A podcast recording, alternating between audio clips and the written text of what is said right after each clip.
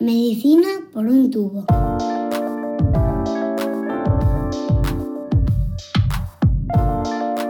Bienvenidos a Medicina por un tubo, el podcast de Roche España en el que tratamos de explicar de un modo sencillo los avances más complejos en el mundo de la investigación médica. En todos los tratamientos es importante la relación con el paciente. En algunos casos, como el del cáncer de vejiga, esa relación cobra una dimensión especial. No son pocas las veces en las que los primeros síntomas no se comunican a tiempo. La confianza entre médico y paciente es fundamental para la detección temprana y para el acompañamiento permanente durante el tratamiento. Hoy queremos conocer más sobre esa relación, sobre el vínculo que une a los pacientes de cáncer de vejiga con quienes les tratan.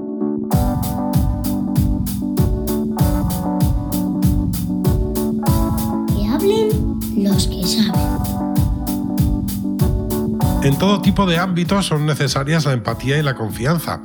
En la relación entre los pacientes y el equipo médico que les trata, esa necesidad es absoluta.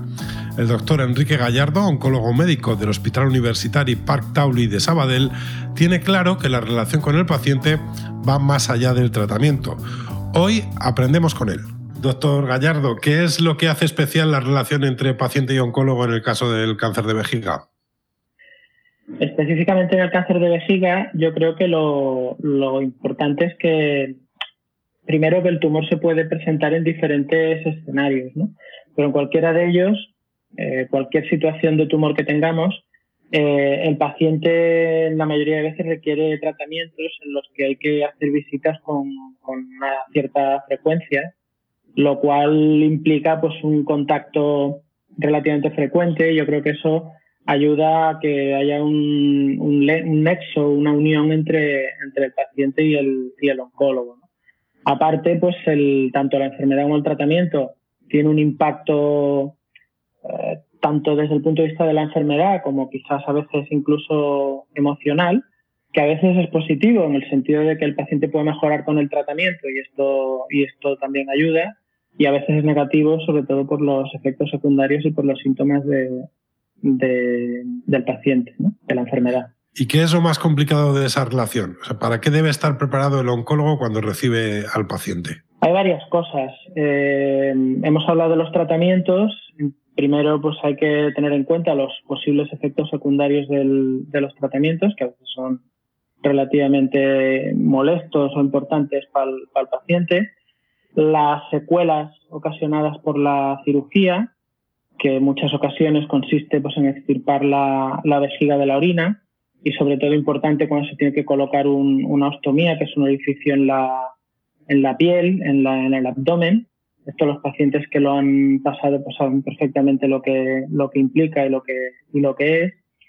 Y por último, en el caso de los pacientes con enfermedad avanzada, con enfermedad metastásica, en la mayoría de ocasiones la probabilidad de la curación no es alta, es, más bien baja y esto implica pues una serie de cosas lógicamente negativas tanto para el paciente sobre todo, para los familiares, que yo creo que tampoco hay que olvidarnos de ellos porque están metidos también en el equipo eh, eh, que desde mi punto de vista consiste el paciente, los familiares y el, y el oncólogo y el médico.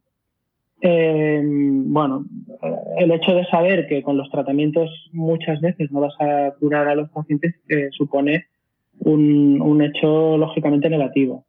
También hay que decir en contra que, mm, por suerte, los tratamientos de los que disponemos, pues cada vez eh, conseguimos mm, más beneficio para, para el paciente, tanto desde el punto de vista de mejorar la calidad de vida como en muchos casos mejorar o alargar el tiempo, el tiempo de vida, la supervivencia. ¿Y podría contarnos algún caso en el que la relación médico-paciente ha supuesto un impacto positivo en, el tratamiento? Pues sí, hay varios casos en, que tengo en la cabeza, ¿no?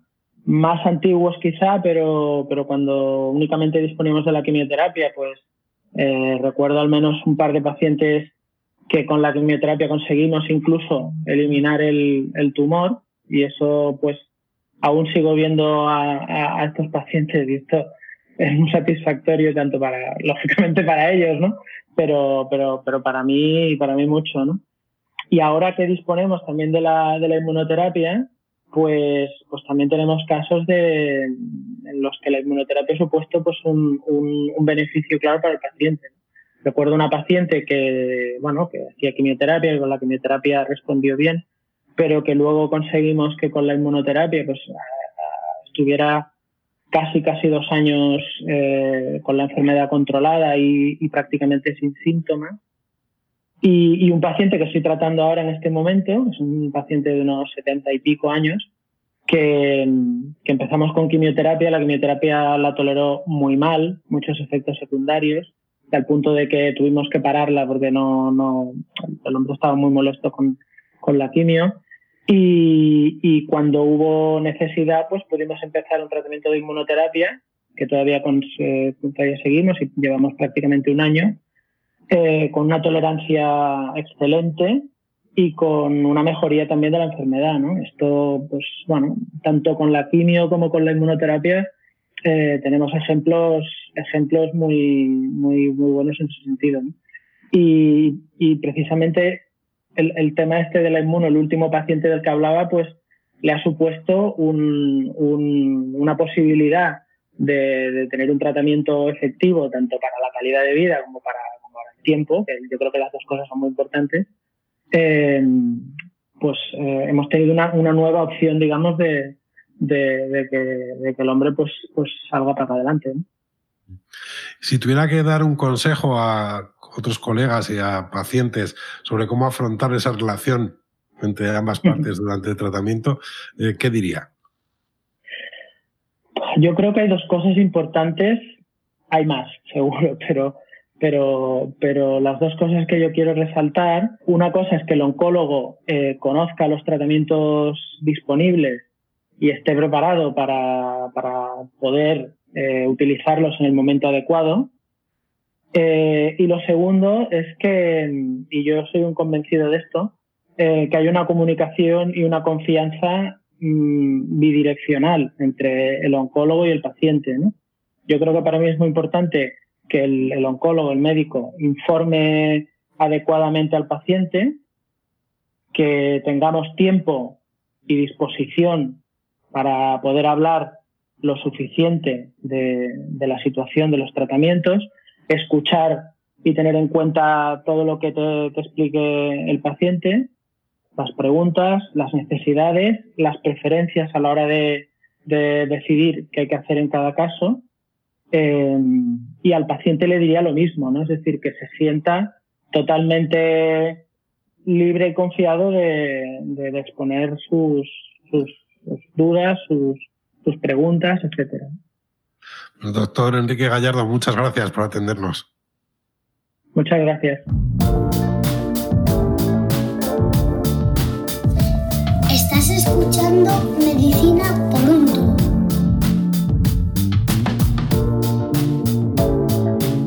Como explicaba el doctor Gallardo, la relación entre médico y paciente puede ser un factor significativo durante el tratamiento.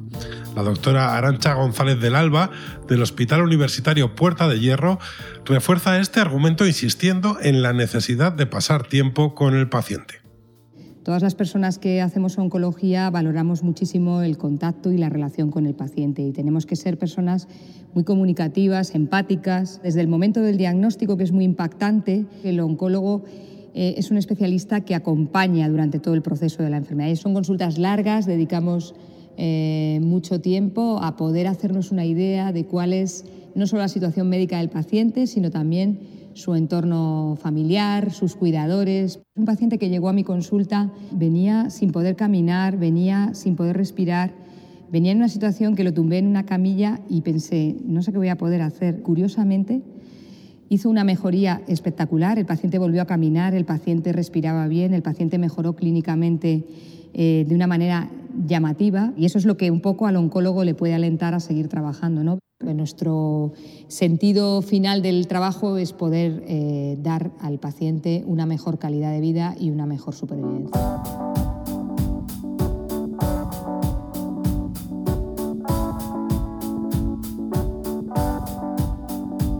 Escuchamos a los pacientes.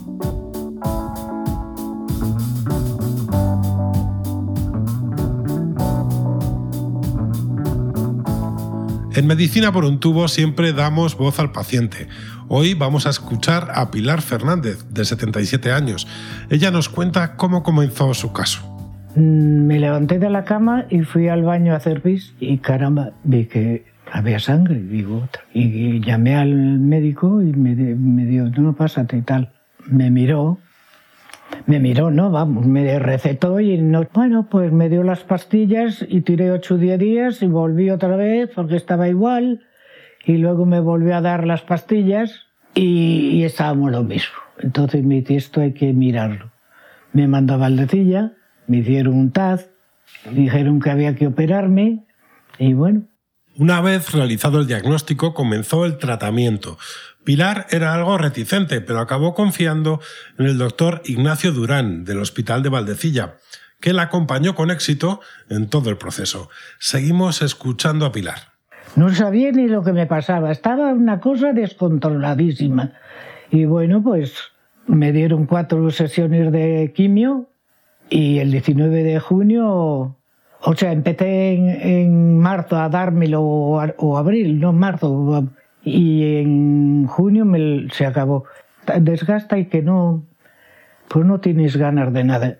Es una cosa que te deja. Por eso dije yo que quimio no me daba. Que si había que morirse, pues un día sería. La operación muy bien, muy bien. A los tres días me dijeron que para casa, yo ni me lo creía. Y dice, sí, sí, no tiene fiebre ni, tiene, ni la ha tenido. Y, y me mandaron para casa. Pues bien. Después eh, esto fue en julio y después en, en, enero me hicieron otro, un TAZ, me mandaron a hacerle y es cuando me dijeron que estaba abajo de plaquetas y que había que poner otra quimio y tal, que me había reproducido. Y entonces fue el, de, el médico y yo le dije que no, pues dije que no, así, como, te, como me lo oyes, dije que no. Y entonces me llamaron, me llamó el que me había puesto la quimio, el doctor Durán, y bueno, pues ya me animó por esto, que a ver cómo va. Y, dice, te vas a dar reacciones de esto. A mí no me ha hecho nada. Eso no me ha dado, es que me decía que me iba a dar picores, diarrea o, o qué más era otra cosa, tres o cuatro cosas y yo no he notado nada. Estoy bien. En el caso de Pilar, la relación con su médico fue clave. El ya citado doctor Durán es quien ha seguido su caso. También hemos querido escucharle. Bueno, yo creo que la historia de Pilar eh, hay que ponerla en contexto para entender un poco, ¿no? Entonces, eh, hay que ver, bueno, pues una señora de unos setenta y tantos años, eh, viuda, viuda pero que vive cerca una hija suya, entonces una señora independiente, que además su carácter también lo denota, ¿no? es una señora que se la ve con, con personalidad y que de pronto se encuentra pues dentro de ese contexto que es la viudez, que aunque uno sea muy fuerte no deja de ser una situación de cierta debilidad, sobre todo al principio, pues de golpe y porrazo se encuentra con un diagnóstico como es un cáncer, ¿no? algo que casi nadie se espera y bueno, llega a nuestra consulta, de hecho yo creo que es de las primeras pacientes probablemente que yo trato aquí en Valdecilla y nos llega con un diagnóstico de un cáncer de vejiga músculo infiltrante que le han hecho los compañeros de urología. El caso se ha discutido en el comité multidisciplinar y se decide que se le va a dar un tratamiento de quimio antes de operarla, antes de quitarle la vejiga, que es lo que se suele hacer. Em, bueno, y así se lo planteamos eh, y Pilar acepta esta, esta estrategia. Acepta esta estrategia que sin embargo se convierte en unos meses muy duros. El tratamiento de quimio neoadyuvante suele durar en torno a unas 8 o 10 semanas y son unas semanas muy duras en las que tolera muy mal la quimio. Esto varía de paciente a paciente, pero sí que es verdad que ella es una mujer ya mm, un poquito mayor y que por las razones que sean, pues la tolerancia a ese tratamiento fue regular. Y ella, pues bueno, sufre los efectos secundarios de este tratamiento, los acepta con resignación, termina yendo a una cirugía que no es una cirugía sencilla, como es quitarse la vejiga, no una cistectomía, y a partir de ahí, pues entablamos un seguimiento, que es lo habitual. Pero como ya sabemos, la historia de Pilar no acabó aquí. La parte más dura aún estaba por llegar. Seguimos escuchando al doctor. Cuando va acercándose la fecha en la que Pilar tiene que venir a una de esas visitas de control, pues yo un día estando en esta consulta, suena a la puerta, toc toc, y es su hija que viene a, verme sin cita. Mire usted, doctor, yo no, no tengo cita, pero, pero quería hablar con usted porque mi madre no está bien y tiene una consulta con usted dentro de unos días y me temo que, que en el TAC que se ha hecho hace 48 horas, pues las cosas no van a estar bien. ¿no? Pues, pues pase, pase usted un momentito, vemos a ver si, si esto está informado y tal. Y entonces en ese TAC nos damos cuenta que efectivamente la enfermedad ha reaparecido ¿no? y, ha reaparecido en, en, distintas zonas. Tiene una afectación ganglionar, pero también tiene una afectación en el hueso, que es la que le está condicionando a Pilar un dolor y que le está eh, limitando un poco su situación. ¿no? Entonces la hija pues, está, mm, por una parte, asustada, porque obviamente ella anticipaba un resultado negativo, y por otra parte temerosa de qué es lo que va a pasar. ¿no? Y, y entonces, bueno, pues yo le digo a usted, yo creo que lo que tenemos que hacer es que venga Pilar, que la veamos y, a partir de ahí nos planteamos un poquito qué hacer. Entonces, bueno, Pilar llega y llega afectada a la consulta. En aquel momento, pues necesitaba para caminar pues, un apoyo, una muleta, eh, porque tenía bastante dolor. Y bueno, pues le trasladamos la situación y le trasladamos que, la enfermedad se ha reproducido y que realmente tenemos que hacer algo. Y ese fue un poquito el, el, diagnóstico de la recaída y ahí fue donde bueno, pues Pilar de alguna manera inicialmente cierra la puerta y dice que ya, ya está.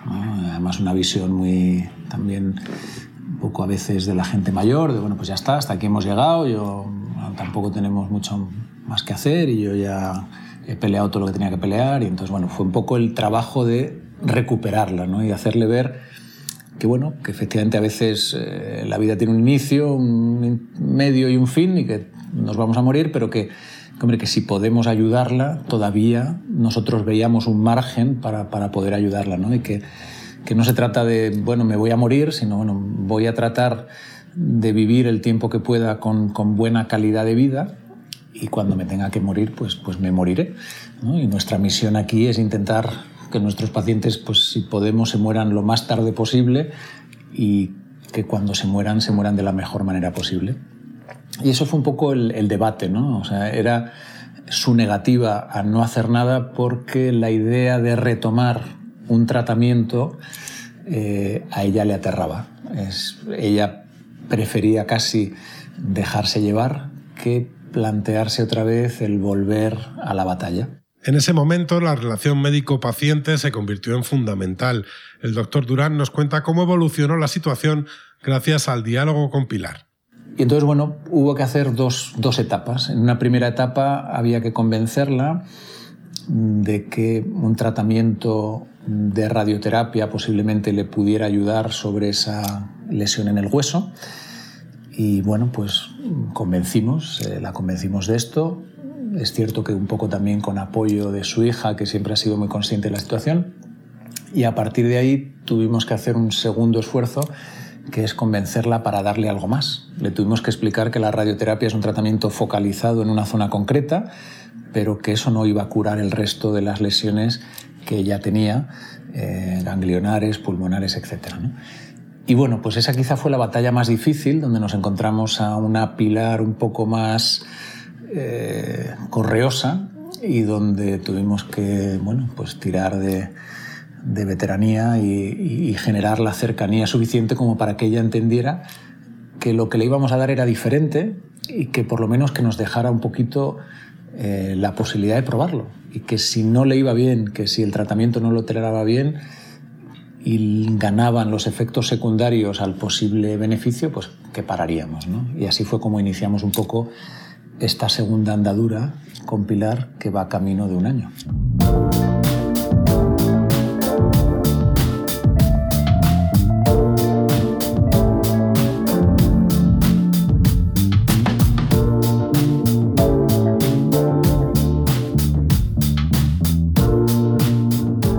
El diagnóstico y el fin del tratamiento, el camino que recorre un paciente es largo, pero no lo hace solo. El equipo médico que le atiende debe acompañarle en todo momento y fomentar una relación que ayude a encontrar soluciones adecuadas para cada situación. En el cáncer de vejiga, ese viaje conjunto entre médico y paciente es fundamental, como hemos podido descubrir gracias a los expertos a los que hemos podido escuchar. Y hasta aquí esta entrega de Medicina por un tubo. Os esperamos en el siguiente capítulo, buscando como siempre que la información sea una fuente de salud. Un saludo. Os esperamos en el próximo episodio de Medicina por un tubo.